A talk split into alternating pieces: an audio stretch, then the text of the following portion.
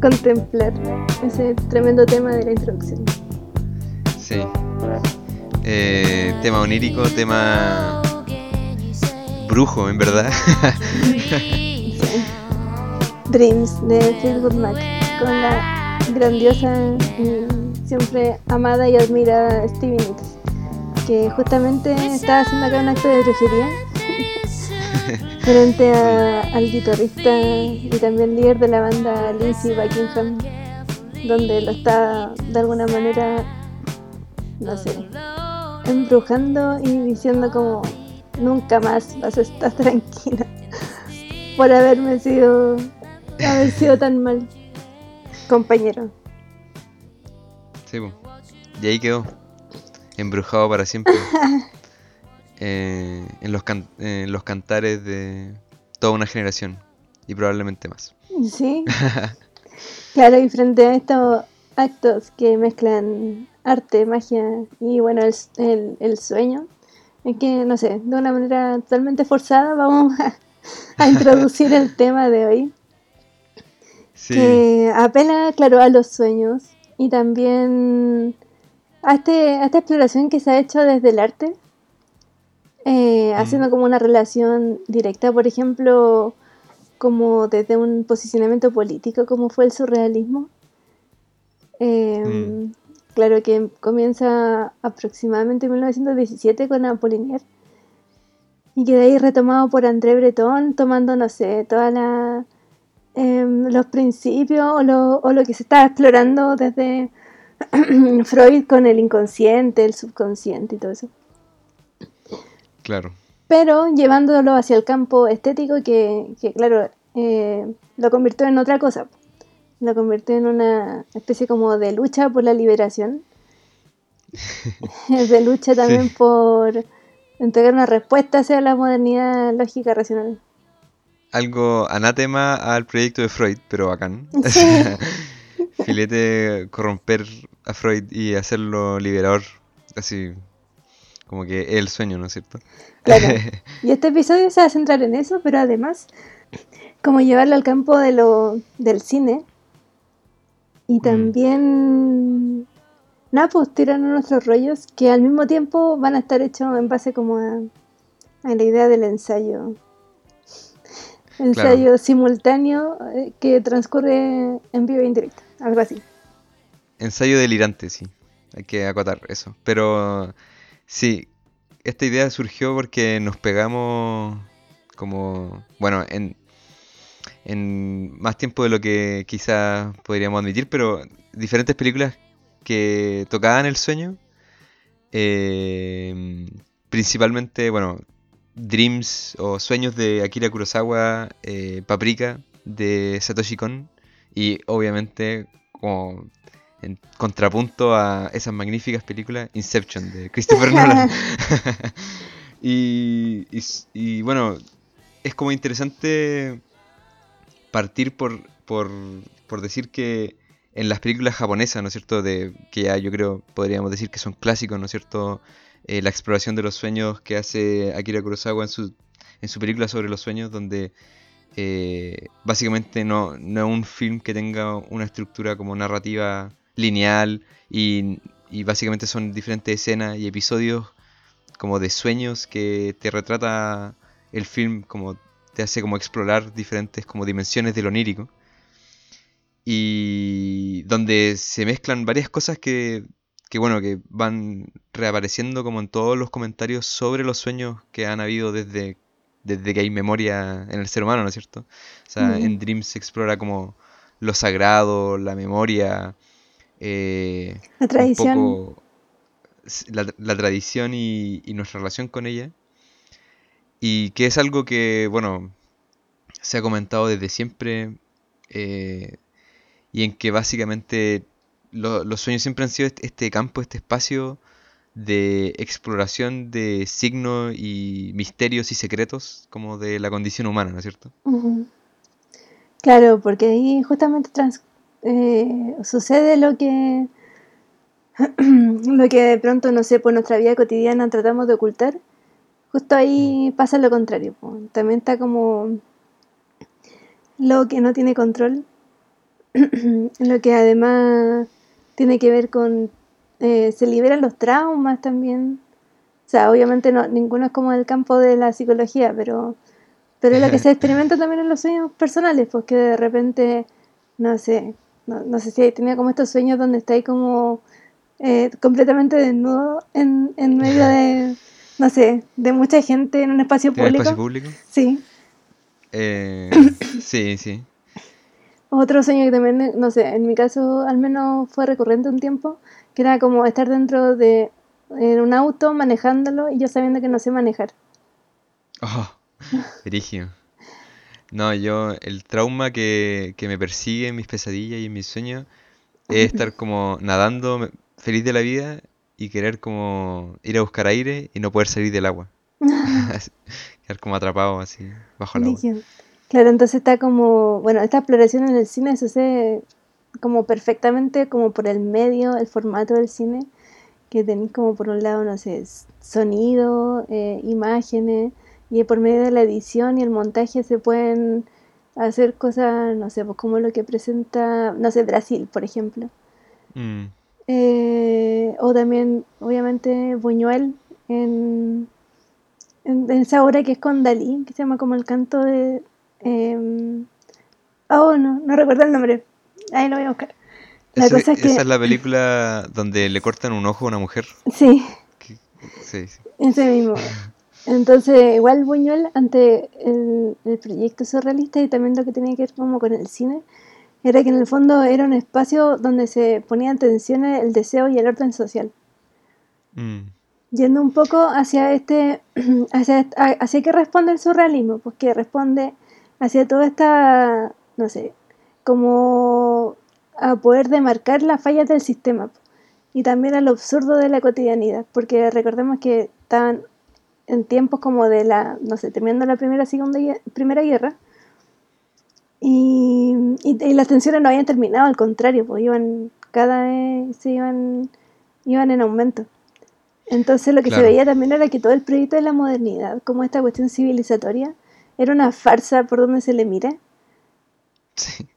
y, y claro, todo esto que al mismo tiempo era como visto como de, mm, no sé, como algo menor que tiene que ver como con, lo, con el misterio de los sueños y también con, como con lo ilógico, era un espacio de liberación finalmente. Claro. Y yo siento que esto responde un poco como al ánimo previo a la Primera Guerra Mundial y es todo como el, eh, bueno, ese optimismo progresista eh, de la modernidad a fines del siglo XIX, principio del siglo XX, ¿no es cierto? Donde como que triunfa el racionalismo, el cientificismo, el positivismo. Y que con la, con la Primera Guerra Mundial y luego, bueno, con la crisis del 29 y el fascismo y todo eso, se había, se había ido completamente a la mierda.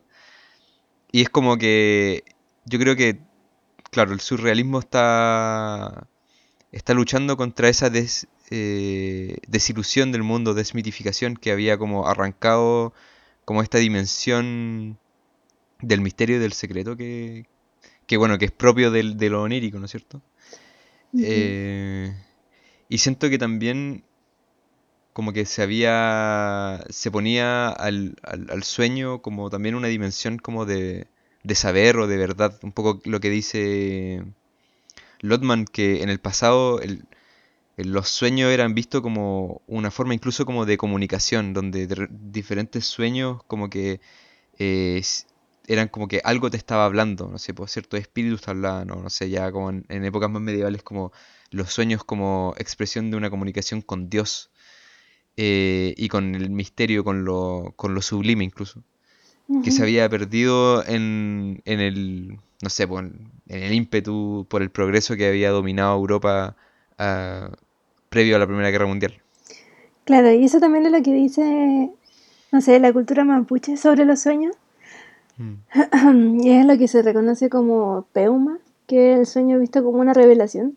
Hay más tipos de sueños, pero justo el que tú nombraste eh, por el mundo mapuche sería el peuma, que tiene que ver como con estos sueños vívidos, que de pronto te, em, no sé, te muestran como el camino. Claro. Y que sobre todo es como hay, un, hay una voluntad de dominio en la modernidad, ¿no es cierto? Como dominar la naturaleza, dominar, dominar los elementos, dominar al hombre incluso.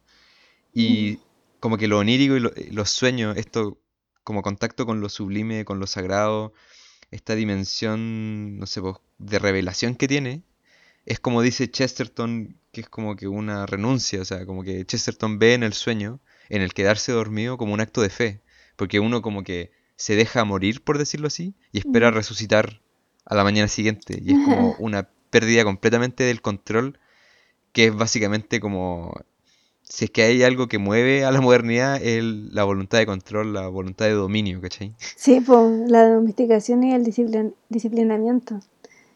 Y claro, si tú no estás, de hecho, dentro de... Como que creo...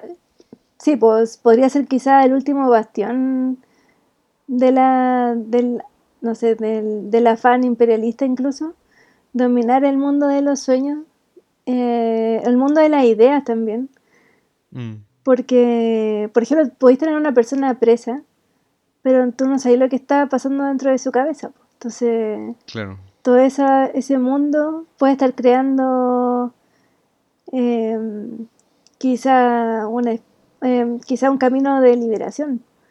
Que, no va a ser para él físicamente, porque él, su cuerpo sigue estando en este espacio de encierro, pero, pero si él logra traspasar esta idea a un formato físico, que pueda ser transmitido para otras personas, también lo que pueda pasar ahí es totalmente como que está fuera de control de, del justo, no sé, este mundo que cree en la, no sé, pues la penitenciaría. Se escapa a la vigilancia. Claro, es como un último reducto. Y, y por eso quizás es chistoso, ¿no es cierto?, que los surrealistas hayan mal interpretado a Freud y lo hayan hecho como liberador, cuando Freud quería como interpretar los sueños y, bueno, hacerlo funcional al, al proyecto civilizatorio. Claro, sí, pues esa idea de interpretarlo, de hecho, es como lo contrario a lo que plantea el surrealismo desde el arte, porque es, como, em, no sé, hagamos lo imposible, pues convirtamos, convirtamos todos los elementos y sorprendámonos con los procesos, porque también eh, se genera esta idea del proceso que creo que es súper interesante. El arte como proceso, ya no como objeto acabado. Entonces, por ejemplo, los métodos para llegar a una obra eran los que empezaron a cambiar. Pues ya no, ya no era voy a pensar una obra, sino que, por ejemplo, voy a usar el automatismo, que es como, mm, nada, empezar a juntar cosas, o, o por medio del collage, que también es como empezar a, a, jugar con los elementos y de, pronto llegar a algo que también no sabes de dónde salió. Mm. Sí. Igual siento que ese dilema sobre sobre como los sueños y, la dimensión que, ocupan o como el lugar que ocupan dentro de la modernidad que claro los surrealistas vienen a reivindicar como que también el, el sueño como parte del proceso de, producción artística. Tú me contaste que esta cosa que hacía Dalí, que tenía como una cuchara en la mano, se quedaba dormido, se caía la cuchara y luego pintaba como en estado de semi sueño. Sí. Eh, es súper interesante como, como esa, esa dimensión de, del lugar del, sueño en, en, la modernidad, si es que si, qué es lo que podemos como hacer con lo, qué es lo que pueden los sueños básicamente.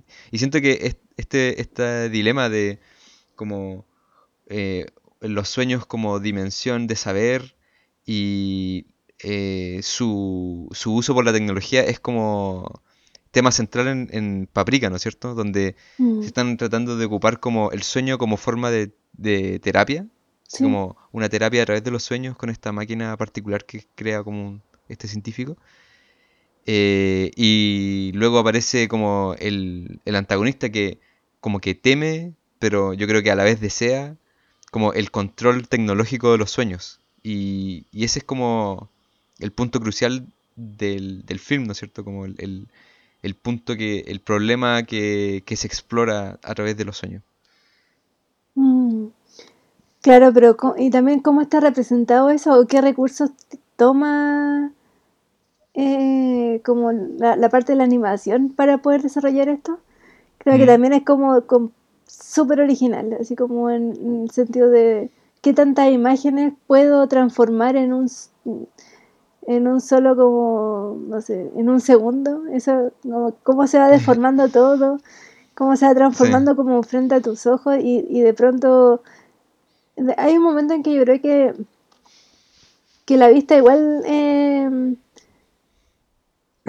no es que se deje de sorprender, pero es como que ya está súper eh, como alerta frente a qué va a pasar ahora. Mm. Entonces es como una entrega, yo creo que de pronto el espectador, o sí, como que vi un momento frente como a obras como estas, que es lo que sucede con Paprika, que, que en el fondo tienes como que completamente entregarte a la experiencia. Claro. Porque el, control, como que hay un momento de, en que se asume que no va a haber control, que tu, tu mente no va a poder entender todo lo que está pasando, tu, tu cerebro o tu, tus ojos no van a poder ver todos los detalles. Entonces, si te vas a concentrar en uno, vas a saber que te vas a estar perdiendo otras cosas, pero no importa. Es como parte claro. Claro, y es como un sueño también. Los sueños pasan mucho más cosas de lo que tú te puedes dar cuenta nomás.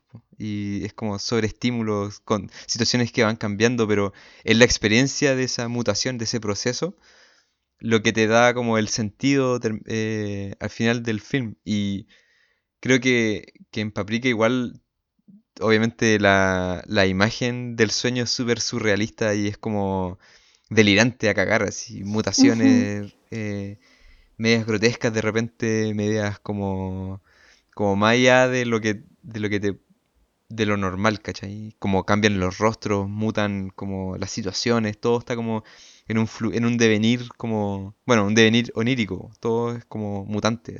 Y, y claro, tiene que ver con, con esta dimensión media mágica y también el, el problema como de lo sagrado en, en, el sueño, que es lo que, lo que está en disputa entre los protagonista y el, entre el, los protagonistas y el, antagonista de Paprika, o sea, el estatuto del sueño y si es que la ciencia eh, debería o no irrumpir en ella, en, este, en este campo. Claro, pero también es interesante cómo, cómo fracasa igual todo. Sí, sí. Como porque eh, se sale de las manos, obviamente, y, y al final vemos que, quizás lo más importante dentro de todo este caos y de estas ambiciones, quizás lo más importante es como las relaciones humanas que se establecen ahí. Sí. Y qué tanto son capaces como de conectar unos con otros.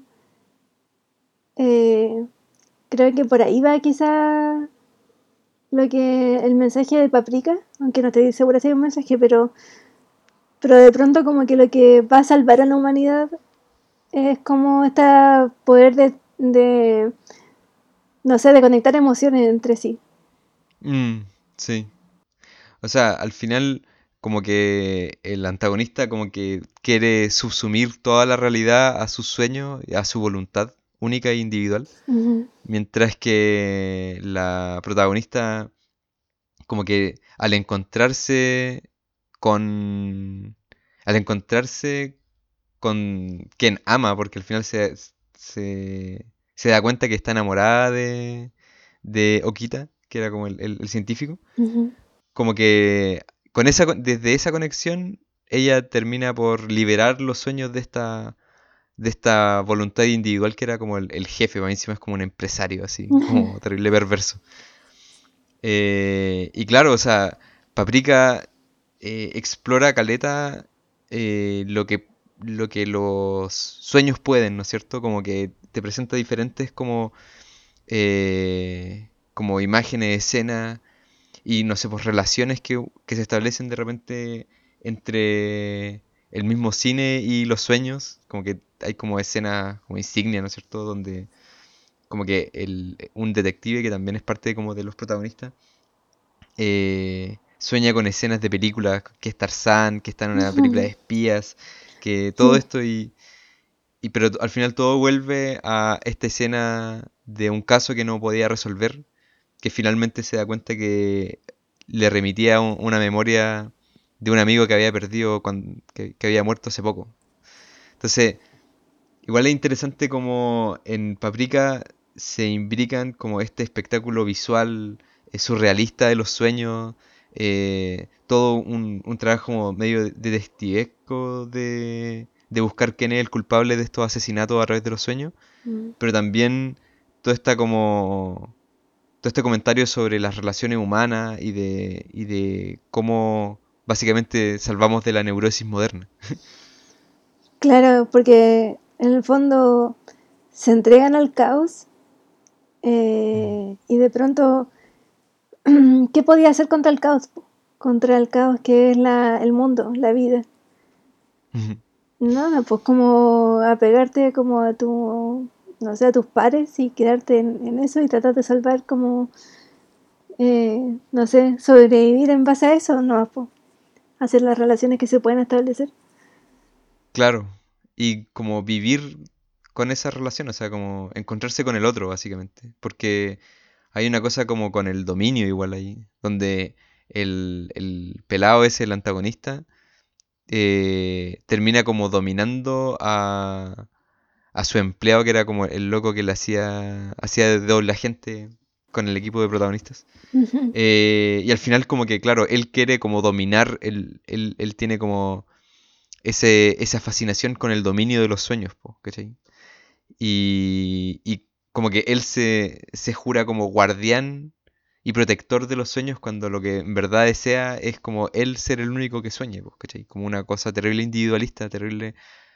Em, como aplanar todo a, la, a, su propia perspectiva, a lo que él encuentra por verdad. Cuando, no sé, la resolución que tiene el, eh, el, film es como, no, en verdad al final, como que la idea eh, para salvar o como resguardar los sueños es como compartirlos con otras personas o compartir con otras personas, establecer vínculos y relaciones que te hagan como que te nutren los sueños con algo. Claro, y esta película tiene escenas icónicas que luego fueron pasadas hacia otro tipo de cine, que es el de Nolan. sí. ¿Qué opinas tú de, ese, de esa utilización Puta, más Barça que la cresta. Siento que, que, no sé, eh, el tratamiento que hace Satoshi Kon y Akira Kurosawa de los sueños es súper respetuoso y como que también lo ocupan para vehiculizar ciertos como afectos, ciertas como emociones. O sea, hay un, hay un hay un sueño que me gusta caleta en la película de Kurosawa, que es cuando un capitán está como caminando y atraviesa como un túnel y se encuentra con, eh, con un batallón que estaba bajo su mando en la guerra, supongo que en la Segunda Guerra Mundial, que había muerto. Y es como los fantasmas de su batallón como eh, penándole los sueños. Y es como súper cuático como, como te lo presentan, qué es lo que, qué es lo que se... Qué, qué, qué es lo que se está como mostrando ahí, ¿cachai? Y siento que Nolan eh, hace un. Hace un film donde se pasa todo eso por la raja. Toda esa dimensión como emocional, mágico, sagrado del onírico, no aparece en Inception. Y toda esa. toda esa. la potencia que podrían tener los sueños no existe. En Inception no se pregunta qué es lo que los sueños pueden, sino que es qué es lo que son los sueños y cómo puedo hacer una película y ganar plata con ellos. claro, ¿y cómo puedo utilizarlo? Como dentro de la película, el único, la única conexión con los sueños es cómo puedo utilizarlos para lograr algo. Que en el fondo acá es como eh, salvar un poco la, la situación del protagonista como con su familia, en el fondo, como un, mm. un problema netamente familiar al final y macroeconómico, porque es como que están, están como jugando con fuerzas de como que de los monopolios de energías como globales y hay como todo un, tema como corporativo, pero que incluso eso es como a segundo plano frente a la acción, ¿cachai? Y siento que ese es como el fuerte de Nolan y quizás lo único fuerte que tenga, que es como la película te engancha por como el ritmo que tiene, Sí. Lo, la cámara y, el, la experiencia es súper rápida y veloz y sin casi fricción, ¿cachai?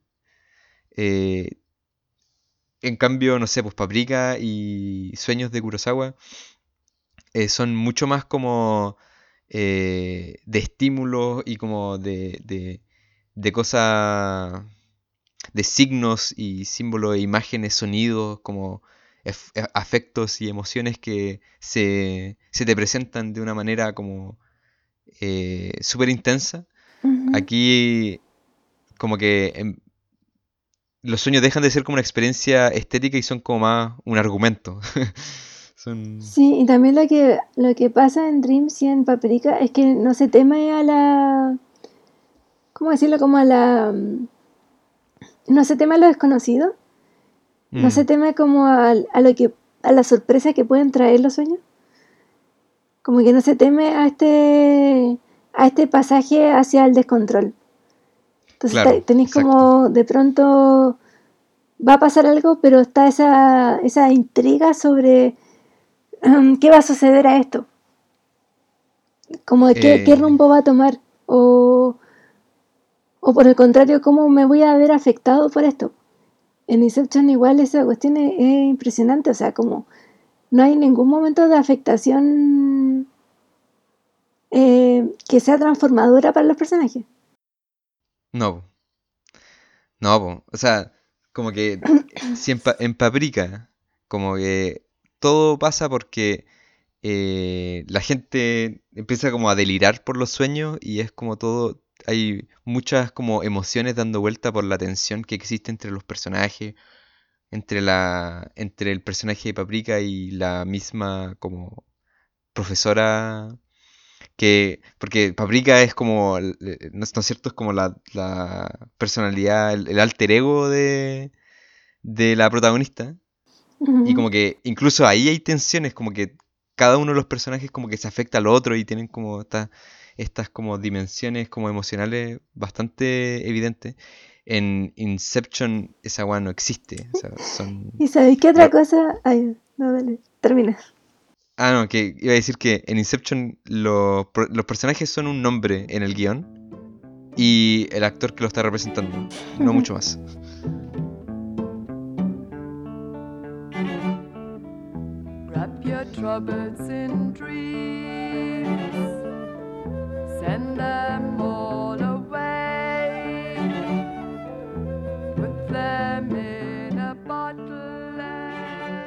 ¿Sabéis que también no, bueno, no hay historia salvo el personaje de Leonardo DiCaprio?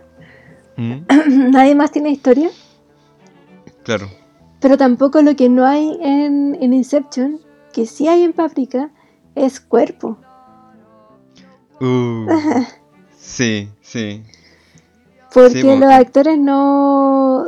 Tú no los ves como es que es difícil de explicarlo porque es una cuestión que no es tan concreta y no es tan literal como decir cuerpo. Porque obvio que hay cuerpo, y de hecho hay más cuerpo literal que cuerpo en Paprika, que son solo dibujos. Pero hay como una noción de, de cómo el cuerpo se va eh, transformando en Paprika, que esto no mm. ocurre en, en Inception. En Inception los cuerpos no se transforman en nada. Salvo este personaje de... ¿Cómo se llama ese actor? que hace de, que se transforma en el en el tío.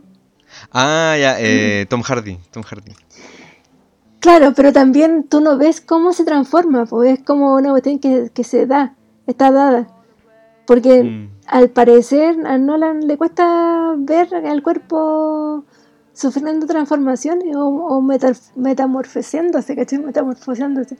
Entonces, por ejemplo, en Paprika está esta escena que que es bacán incluso por lo erótica que puede ser, y erótico en un sentido súper como desde los sentidos, que es cuando eh, está, está el personaje como en una especie como, no sé, tumbado horizontal, y uno como que le mete la mano por el estómago y empieza como a recorrerla hasta la cara, ¿te acuerdas? Sí, sí, y le quita como la envoltura que es paprika y queda como el cuerpo de la, de la profesora, la, psicóloga esta que es la protagonista.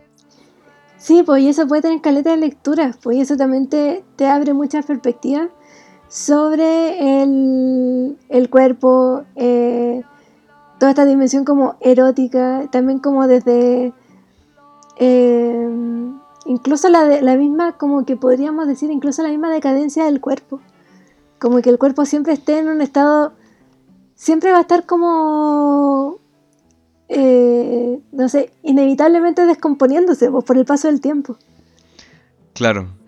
Y esto, no sé, pues en el sueño, esta es una, es- no sé, la descomposición del cuerpo o el envejecimiento es algo que culturalmente es una pesadilla, ¿cachai? Como que a, a la humanidad como que esta cuestión le, le cae pésimo, al menos al lado de Occidente. Entonces que también se revele esto en un sueño es algo que bueno, cualquiera lo podría entender y con lo cual cualquiera se podría relacionar. Pero bueno, toda esa dimensión corporal, que acá es un- una escena que dura que tres segundos, Ujú. esta, esa buena Inception no existe. O sea, todos los cuerpos son hueones jóvenes, hiperfuncionales, blancos, y, y así pueden ir hasta el infinito en, en cuántos Claro. privilegios tienen estos cuerpos, pero Pero, ¿Cuánto importan estos cuerpos? Sí, yo diría que eh, hay otros cuerpos, o sea, como tú dijiste, como Tom Hardy, se como que cambia a... Primero cambia como al tío del, del objetivo del one que tienen que implantarle la idea, sí. como para convencerlo. Eh, pero también después se cambia, cambia como a una mujer cuando están en el hotel. Y también el, el japonés Saito también eh, llega un momento donde Sí, eh, Leonardo DiCaprio lo ve y está todo decrépito y viejo. sí. Pero son no son metamorfosis, son como que ellos aparecen distintos nomás. Es como un juego como de cámara. En cambio, en Paprika hay metamorfosis, hay cambio, hay un como una mutación grotesca del cuerpo, como así en términos como de lo grotesco. Eh, y también siento que añadiéndole al problema como del cuerpo, creo que los personajes en Inception no tienen como presencia. Sí, como en el sentido de que son poco más que cartulina, o sea, como, ya, nosotros conocemos a los personajes por su nombre, por su función, por su... y, por la apariencia que tienen. Pero no son mucho más que eso, y no tienen y, no, no demuestran más presencia que eso, ¿cachai? No tienen memoria, no tienen una historia, no tienen como...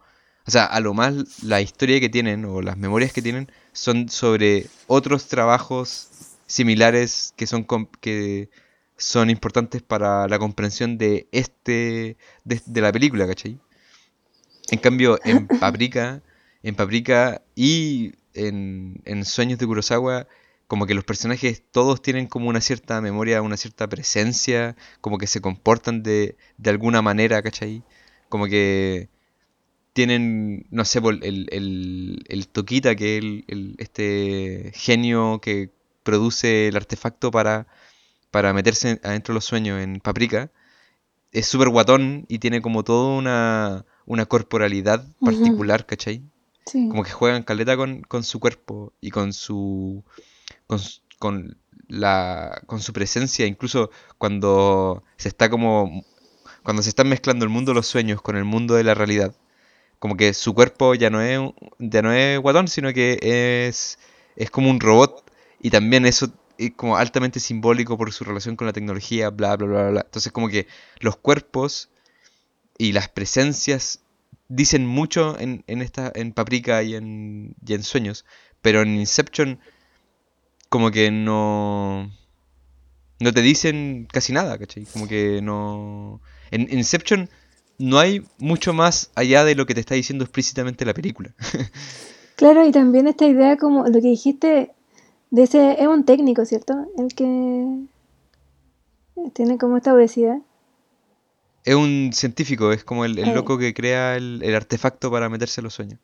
Ya, po, él, eh, pero es, eso de que sea guatón, tampoco es como lo que podríamos decir que podría utilizar una película actual en, en términos como inclusivos.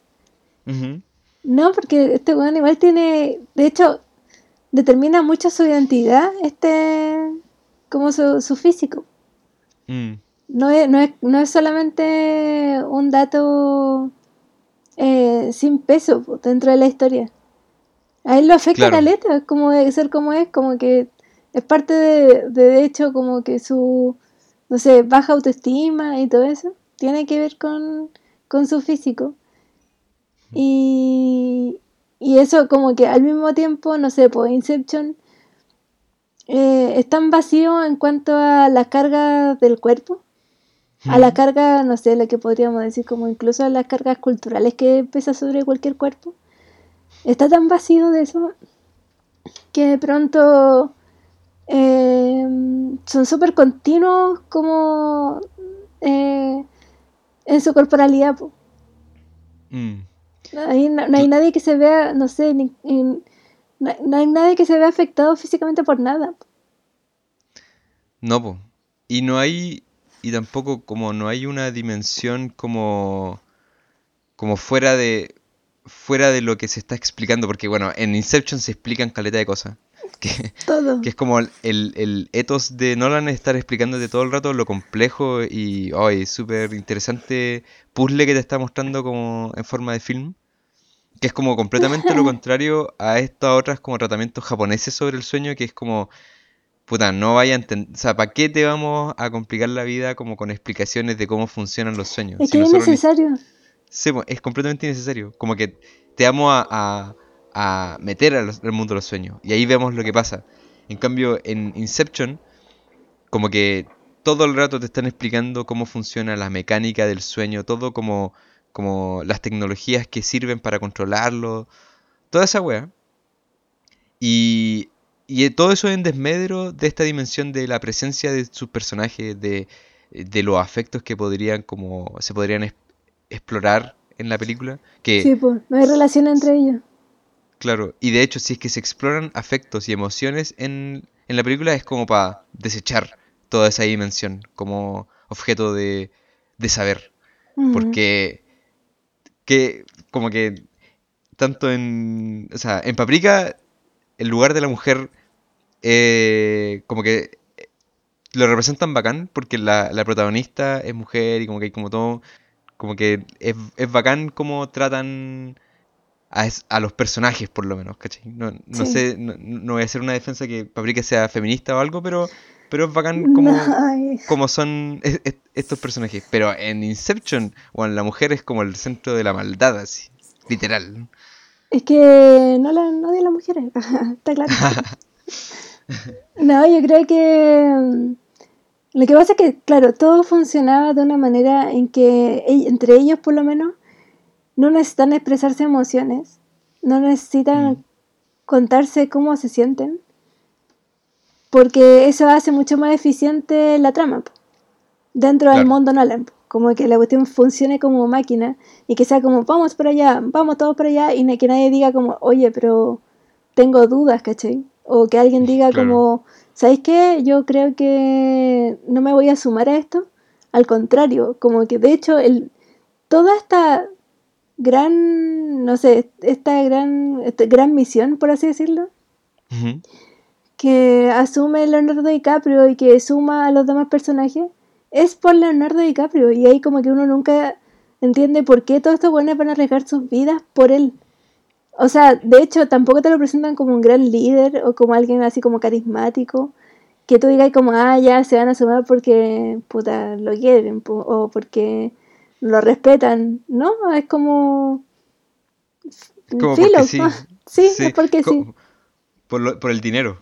Como que no hay, no hay otras explicaciones como participar de una pega que te va a pagar muy bien. Eh, claro, y al mismo tiempo en todo este mundo que funciona casi como reloj, está el personaje de Marion Cotillard que es lo contrario, pues como justo la que presenta como la disonancia dentro de la eficiencia. Claro. Que es como la pesadilla, de hecho. Es la pesadilla, el mal, literal. La, la personaje se llama Mal.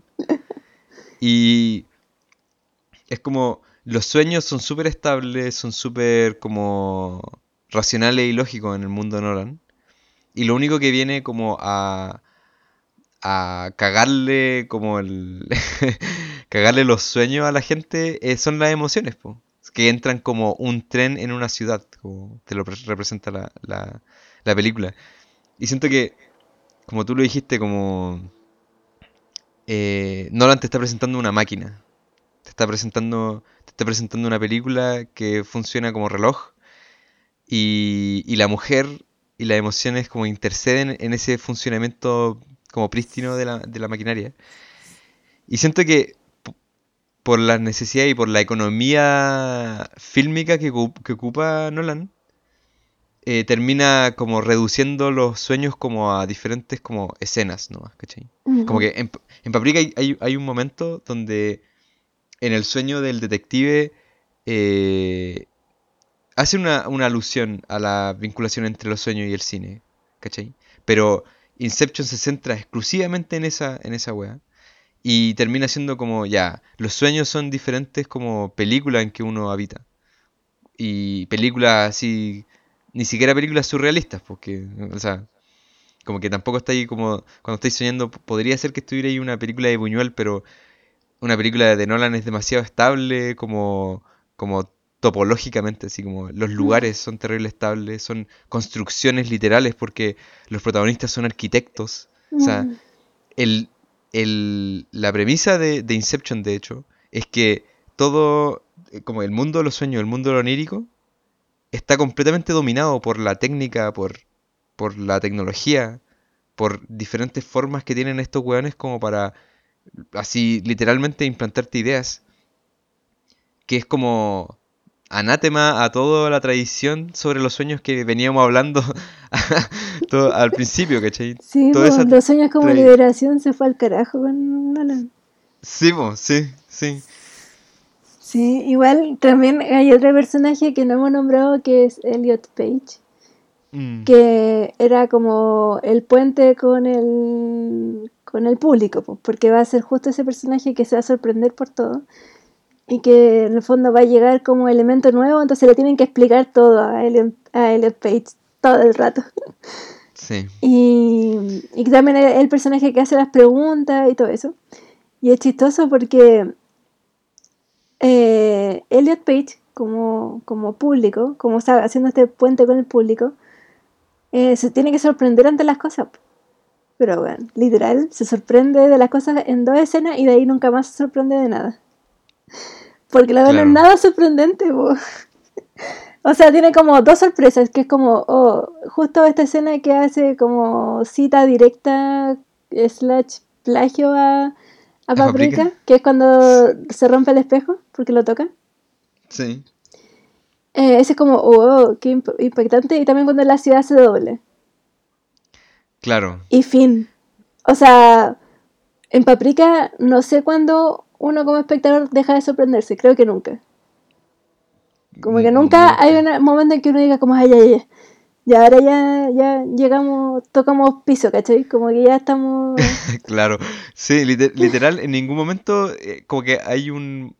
En ningún momento tú llegas y dices como, ya, entiendo lo que va a pasar ahora. No, ni cagando. Hay, hay una escena que es bien cuática, que Paprika está hecha como un hada, y está como surcando como un lugar medio extraño, medio cavernoso. Y se mueve, se mueve y tú estás como, ¿dónde chucha estás? ¿Dónde? ¿Qué está pasando? Y de repente sale y estaba como en el cuerpo vacío, como literal, así como, es como si fuera una estatua vacía de uno de los personajes que había muerto hace rato. Y era como que estaba emergiendo de ahí en un sueño. Y tú dices como, cha, mansa volá, Como que aquí, claro, ¿qué es lo que Satoshi Kon se pregunta ya? ¿a dónde puedo llevar esto? Y pa, te, te, te meten la mansa bola. En cambio, en Inception, de hecho, hay una broma donde Tom Hardy le dice a Gordon Lewitt, así como, no tienes que temer soñar un poquito más grande. Y como que, no sé, pues, el Gordon Lewitt está disparando con una, con una metralleta y este one saca un lanza, lanza granadas. Como que, oh, soñando súper grande la weón.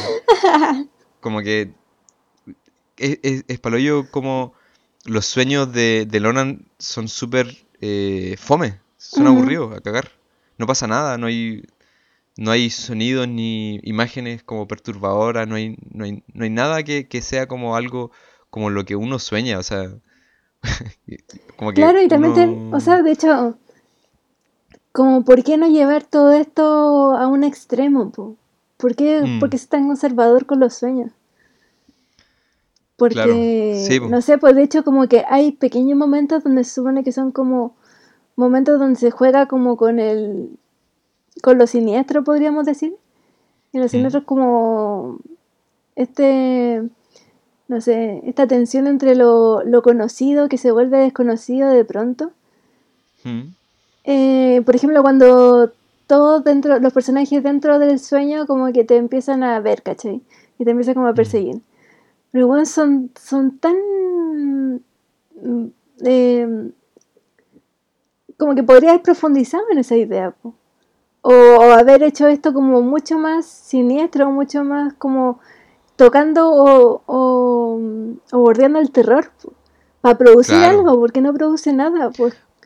O, o en la, yo diría, la parte más como vergonzosa de Inception, que es cuando te muestran eh, el mundo, la ciudad que habían construido Leonardo DiCaprio y Marion Cotillard eh, cuando estuvieron atrapados como 50 años en el limbo. Sí, Y es una ciudad terrible, fea, edificios que... O sea, se supone que estos son arquitectos así como, que tenían la libertad completa de hacer un- una ciudad y un mundo para ellos solos. Y hacen como torres que hubieran aburrido a, a un weón como en los 50, así. Como que no, no, no habían superado a Mies van der Rohe. Como que es eh, arquitectura fome a cagar. claro, y no, no sé, al menos yo sí tengo la, la opción de, de crear como un mundo propio onda de cero. Como que no sé si voy a crear edificios. Quizás Claro. creo uno para yo vivir y lo demás juego con la naturaleza, acá no existe la naturaleza. Y si existe es como es como lo terrible, que es como este, este océano súper agresivo, con estas Mm. olas que, que no te invitan a tener como son, un...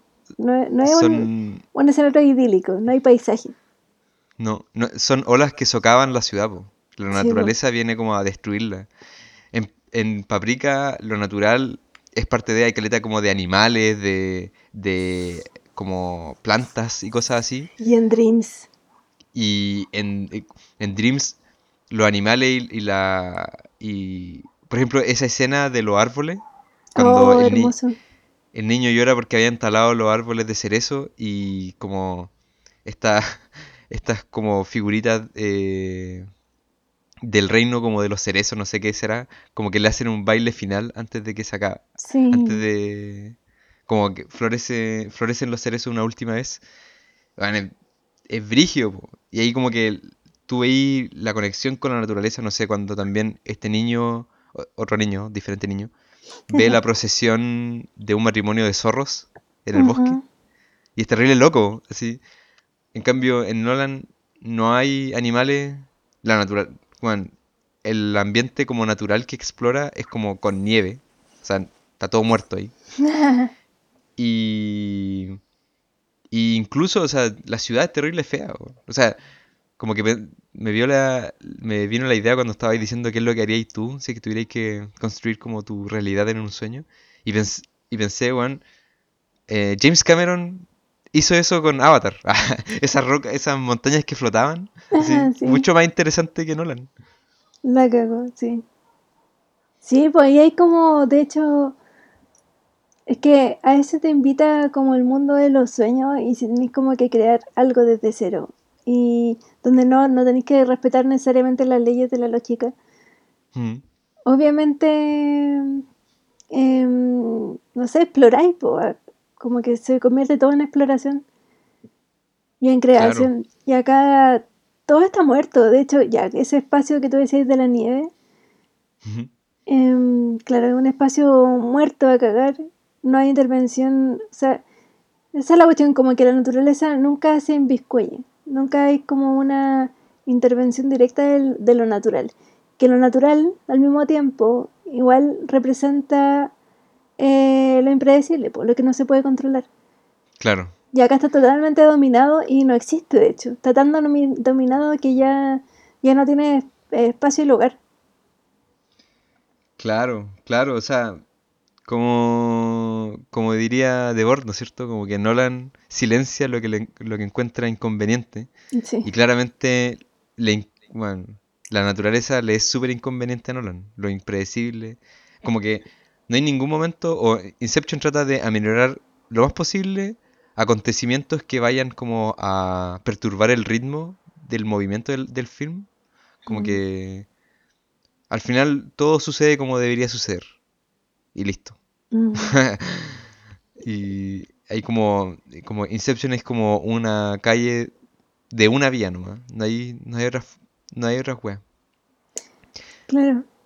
Y también es como una excusa para meter unas escenas de acción nomás. Y al final la wea es una película de acción que de pronto quiere venderse como algo original mm. para los tiempos que corren, pero bueno, o sea, tenemos un millón de ejemplos para dar como para demostrar que esto no tiene nada original.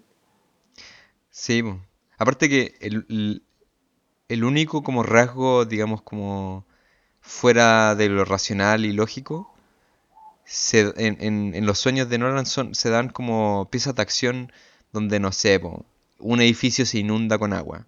La, la, gravedad se suspende y empieza como a girar.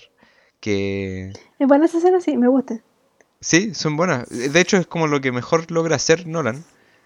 Pero el resto es súper pobre. Entonces, como que tú estás toda la película como esperando a que sucedan estos momentos. Sí, estáis esperando, claro. Estás esperando a que te.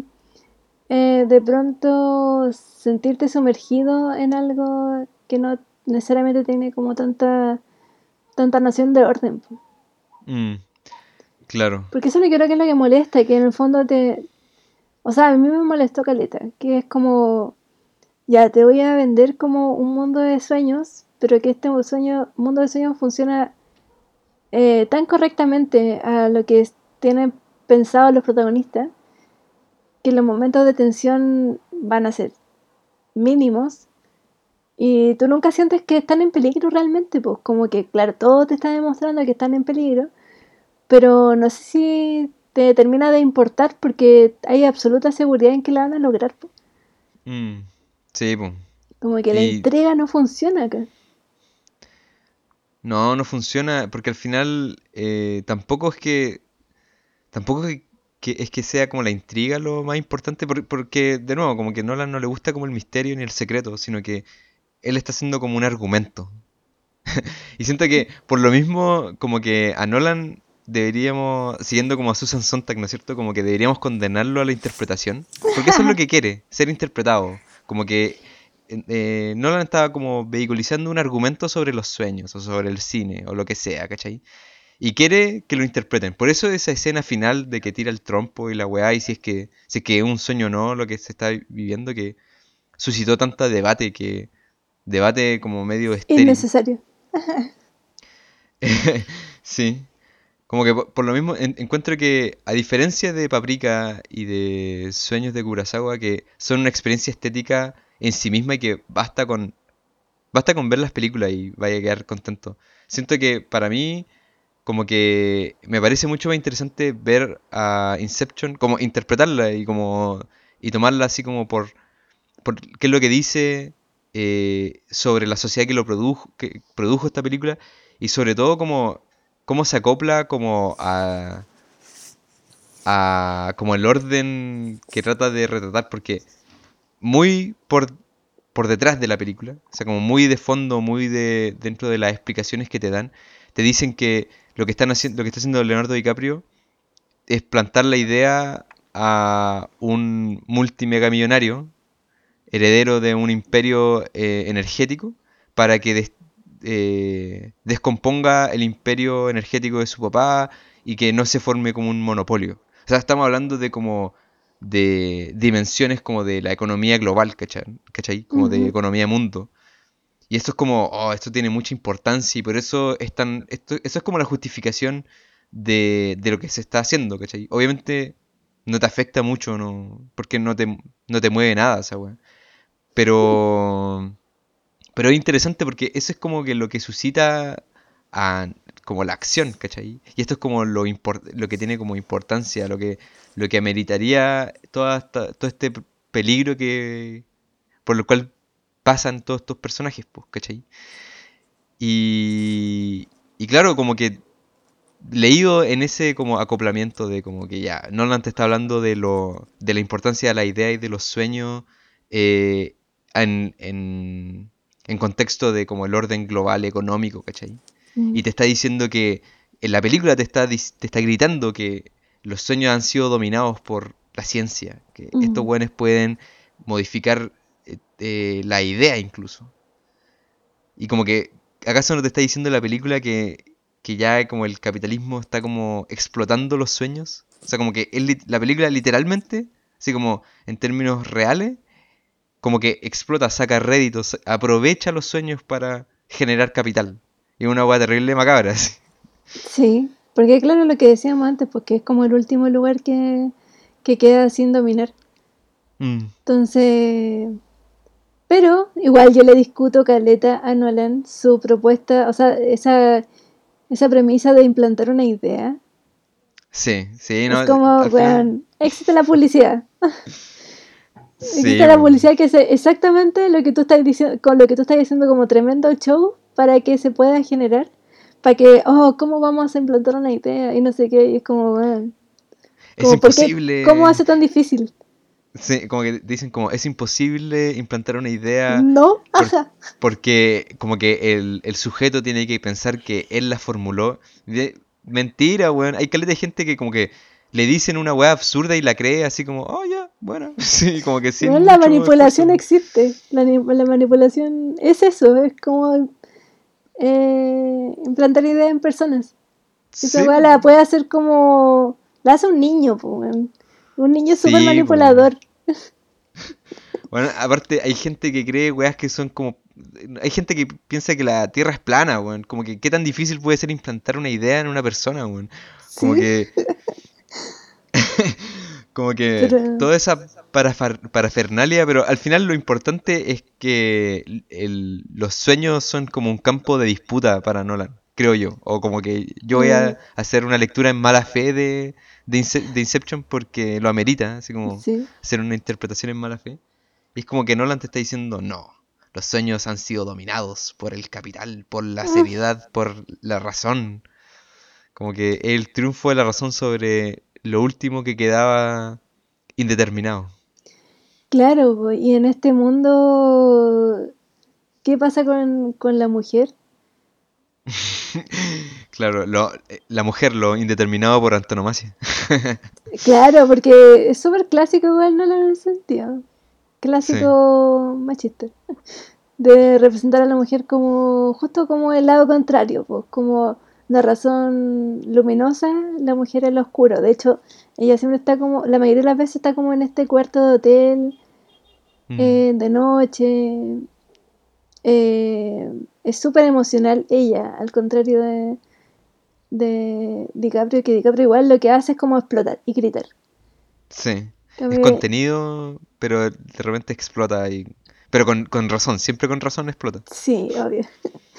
Claro, porque de hecho, algo que ya, que estaba ya insólita dentro de la película, que es que él sea la víctima de ella, cuando luego, más adelante, nos cuenta o sea, él reconoce o sí, dice la verdad que él fue el que es responsable de que ella se haya piteado con este mundo de fantasía.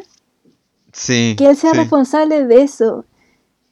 Y cuando él lo reconoce, el personaje de Elliot Page es como, ah, ya bueno, pero hay que salir de acá, eh, te tengo que rescatar, no sé qué. Y es como, weón, este weón como que está asumiendo que fue como un responsable directo en el estado mental en el que ella se encuentra. Y la película no lo va a castigar de ninguna manera, al contrario, lo va a premiar. Con, después devolviéndolo a los hijos. Es que. como que eh, Elliot Page, como que le preocupa mucho más su estabilidad emocional o mental como para para la misión, ¿cachai? Como que, que la emocionalidad de Leonardo DiCaprio estaba como poniendo en riesgo eh, a la misión. Y eso le preocupaba mucho más que este weón haya sido responsable del suicidio de su esposa.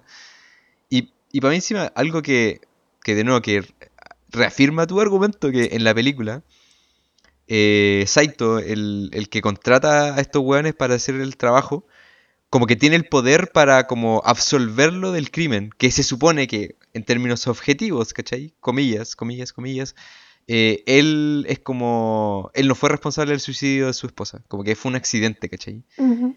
Y este weón tiene el poder para absolverlo de como toda culpabilidad y nosotros tenemos que creer como, oh, sí, qué bueno que se haya reencontrado con, con su hijo, este weón que fue capaz de como pasar 50 años sin ellos cuando estaba en el limbo con Marion Cotillard y haciendo esa fea ciudad, ¿cachai?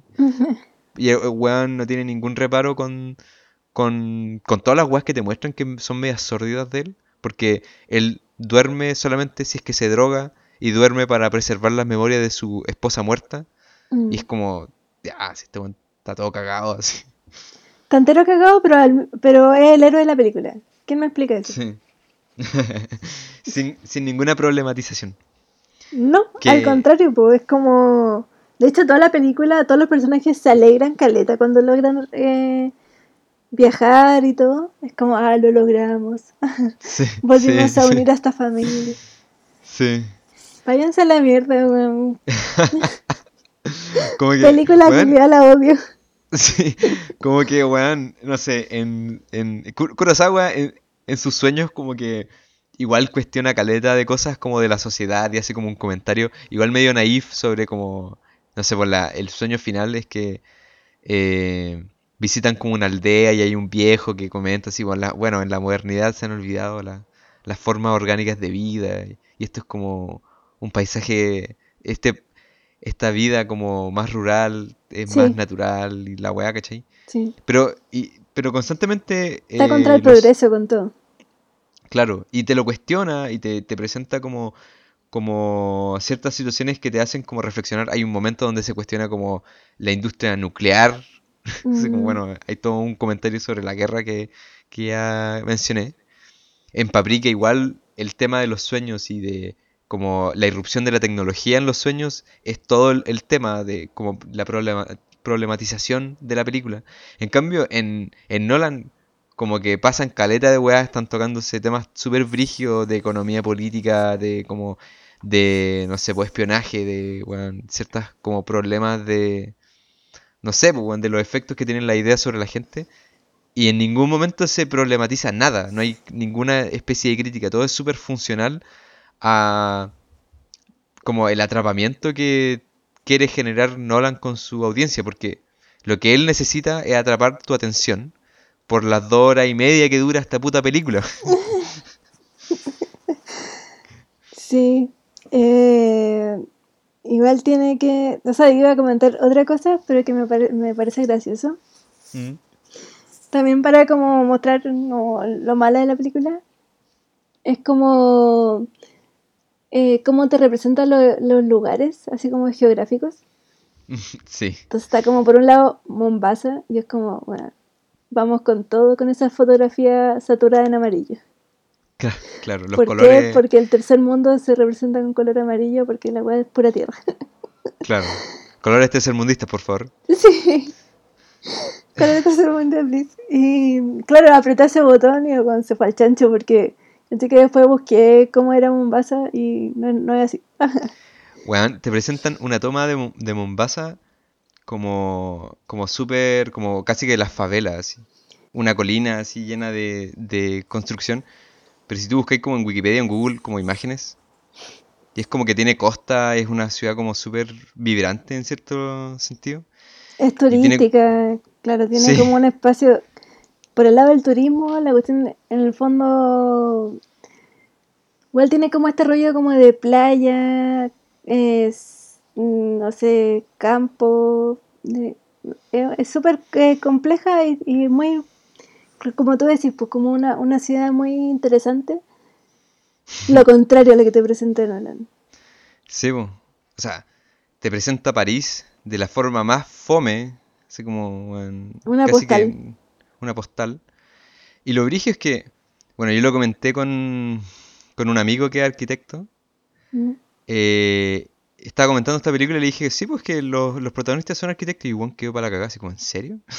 como que no se nota, porque de verdad que que no hay como ninguna...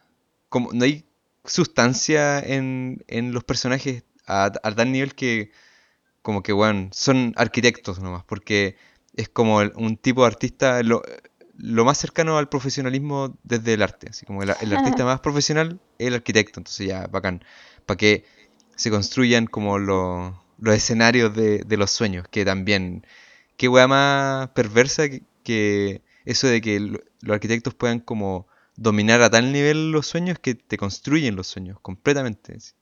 Una wea demente. Sí, y sin sentido igual porque yo no le pediría a un arquitecto que construya un sueño. Se lo pediría a un, no sé, a un pintor, se lo pediría a un, a un dramaturgo. Sí, sí. Pero no, yo jamás recorrería a un arquitecto para construir un sueño. Sí, eh, extrañísimo. Sí, la cagó. Pero bueno, Nolan eh, también recurre mucho a esto, porque es como al cálculo. Mm. Y le gusta también, o sea, no sé si le gusta, pero, pero justo en este caso como que su recurso para solucionar el, eh, la situación era como recurrir, como, como tú decís, a lo técnico, a la herramienta, eh, no sé, a trabajar sobre planos, pero al mismo tiempo sabemos que el plano no es la realidad, es una abstracción. Entonces, lo que debería haber sucedido es que al momento de crear estos mundos, debieran haber sucedido problemas, o sea, problemas de todo tipo. Problemas eh, cuando a, la materialidad, obviamente están funcionando con las ideas, pero, pero hay que... es como, el, es como lo, para los espacios... Sí, eso es el problema como del espacio y de nuevo, un poco volviendo al tema como de la presencia que Nolan ya tiene estos arquitectos diseñando los espacios del sueño, pero como tú dijiste, o sea, como que cualquier persona que, entienda como de, los planos y de como arquitectura sabe que es muy distinto un, edificio en el plano que en la realidad, porque hay espacios que el plano no ve nomás, que no, no aparecen en el plano y que adquieren una dimensión completamente distinta cuando ya está construido y no es solamente como el paso de los 2D a los 3D, sino que es una cosa como de el habitar el lugar, de estar, el estar ahí. Y como Nolan de nuevo como silencia todo lo que le es inconveniente, como que pretende de que los arquitectos puedan como diseñar a, tal grado como que sea que, que no haya nada eh, dejado al azar, que es encuentro ridículo, más en un sueño, o sea, como que, te, creo que, que exista, no sé, pues hoy en día existen las impresoras 3D, donde uno pues ya como que el nivel de cálculo y de, de construcción y de diseño ha, llegado como a un extremo acuático, pero en un sueño, el día del hoyo, ¿cachai? ¿Cómo podéis controlar, no sé, pues estáis en el sueño de, de alguien más, construir un edificio y cómo ¿Cómo controláis la memoria que puede tener esta persona con este tipo de habitación? O sea, como que está como en un bar, que quizás qué experiencias como que condicionen su experiencia de bar, ¿cachai? O si es que si es que tiene eh, como sueños recurrentes en un bar que aparece un personaje que te deja la cagada. No, pues esa weá no, no es económicamente eficiente para la economía fílmica de Nolan. Pero ¿sabes qué? Yo creo que también tenemos que extrapolar nuestra crítica. Porque también creo que Nolan también está representando eh, como quizá una episteme actual, contemporánea, mm. sobre lo que es la vida, sobre lo que es el arte, sobre lo que es como la el cine y, la, y el lugar de, la humanidad en esto. Que también creo que, que es como... Eh, ya no es modernidad, ¿cachai? Y ahora ya es como una supramodernidad, así una cuestión ya que, se expande, se expande como ya sin límite y, coarta toda posibilidad de naturaleza, mm. coarta toda posibilidad de em, también de libertad, de creación y también de no sé, de misterio. Sí, me, con lo que dijiste me acordé de este término que ocupa Lukács, que, que dice que con el, bueno, el desarrollo, el despliegue del capitalismo o de la modernidad, se retraen los límites naturales. Entonces, Nolan está, lo que nos presenta en Inception es un retraimiento a tal nivel de la naturaleza que ya no registra, no, no, no lo percibimos. Y, y todo lo que queda es pura como construcción. Mm. Y, y en, en una, obviamente, idealización de la construcción donde todo está medido, do- todo está calculado y racionalizado. Entonces no, no hay nada fuera del cálculo, no hay nada misterioso o secreto de lo que te, de lo que te está presentando. Claro, y lo que se castiga es la debilidad, po, la vulnerabilidad. Mm, Y eso es lo que también representa Marion Cotillard. De pronto, eh, él- ella falló al haberse como vuel- vuelto adicta a este mundo, mm, sí, al mundo de los sueños, pero ella falló en eso. Como que, que se la, la pone, se la, se la ubica en ese lugar. Como es que fue, no fue suficientemente fuerte como para soportarlo. claro, sí, po. Eh, y, y es cuático porque básicamente te está diciendo que esta persona no, no, no tiene más como no, no- tiene que no, no- tiene mayores como problemas que, que lo que te presenta, no sé, pues ella había estado viviendo en, en un mundo de ensueño, ¿cachai? Entonces Mm. como que, ¿de qué te estás que- quejando básicamente?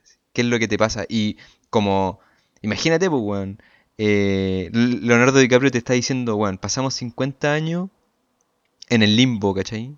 Construyendo nuestra ciudad y la weá. Y ella empezó como a retraerse como de la posibilidad de volver a la realidad. Y este weón, en vez de como, no sé, pues, weón, como hablarlo, conversarlo, o sea, como que para él fue mucho más expedito, ¿no es cierto? Como que para, de nuevo, súper funcional. Él quiere salir de ese mundo y en vez de como tratar de convencer a Ma- Marion Cotillard o como que entrar en razón, trabajar el problema que tienen, porque tienen toda la vida para poder como explorar como que ese esa debilidad, esa vulnerabilidad que tiene Marion Cotillard. No, pues este buen llega, se aprovecha de la vulnerabilidad de ella y termina como generando las condiciones para su suicidio. Sí, po. Y si es así, ahí estamos hablando de un femicidio. Sí, literal, así. Como, y obviamente femicidio que como, sa- como salvado por, por la justicia del capital, básicamente, porque un empresario salva a este weón, así como, ya, bueno. Claro. Y bueno, y este es el director más como con, la, con los que hay puestas mayores esperanzas en la actualidad. po. Sí, yo diría que, que es como que Nolan definió como esa época saliendo como de la era Butch y empezando como los 2010, porque creo que. Inception es el 2010. Y sí, pues, Nolan es como dio pie para la producción de cosas como de Zack Snyder y todo como una como corriente fílmica que hoy en día se descompone y cae a pedazos porque no, no tiene mucho que ofrecer. Y creo que si bien yo igual le reconozco proezas técnicas a Nolan, yo encuentro que es un director que logra su cometido y tiene buenas películas, me gusta caleta su Batman. Mm. Debo decir que, que lo que lo que genera Nolan, lo que generó y lo que él estaba diciendo, o sea, como el contenido de sus películas es basura completa y que al lado de Satoshi Kon y de Kurosawa e incluso de, no sé, de Charlie Kaufman en su tratamiento de los sueños en Estoy pensando en el fin, es muy inferior a ellos. Muy inferior. Porque el weón no entiende lo que es lo impredecible de la vida. Mm, Bueno, necesita estar en control de todo. sí, Y, y claro, le cuesta caleta. De hecho, lo ve como algo débil, como algo. No sé, eh, hace poco vimos la película de Batman, pero la de Tim Burton. sí, Y, y es como una película que no se toma nunca en serio a sí misma. Y se atreve un montón como a, a- a- al ridículo. sí. eh, a hacer cosas como absurdas. Es súper teatral y como teatral. dramática. así. Súper teatral la- las apariciones de Batman. Son todas así como él, obviamente extendiendo la- las alas. y tirándose así como a algún lugar. Y claro, lo contrario al, también a lo que hace Nolan con Batman, pues que es todo lo contrario, todo es súper serio. Y, y muy importante, porque lo que pasa con Nolan es que todo es muy importante. Lo que está pasando es, como lo, lo, más importante en ese momento. Como se está, se está como definiendo el, futuro de algo, siempre. sí. Eh, bueno, eso. Bueno, eso fue. Eh, espero tengan excelentes sueños. Ojalá sean delirantes y entretenidos como deberían ser, como Paprika y, y bueno, los sueños de Kurosawa. Y nada. Fue un gusto haber despedazado a Nolan contigo. Sí, siempre un gusto. Nos vemos. Hasta luego. Chau.